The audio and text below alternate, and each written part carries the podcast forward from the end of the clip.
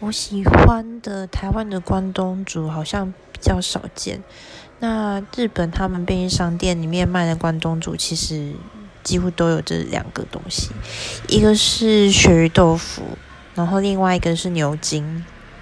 那鳕鱼豆腐的话，它的外表就是三角形，然后白白的，会浮在汤上面，然后它的口感还蛮特别的，所以我蛮喜欢。然后再来是牛筋，牛筋的话，只是因为就是它的牛的味道很重。就是因为关东煮的汤味道比较淡嘛，所以它会比较凸显出就是它那个牛的味道，而且我也很喜欢那个口感。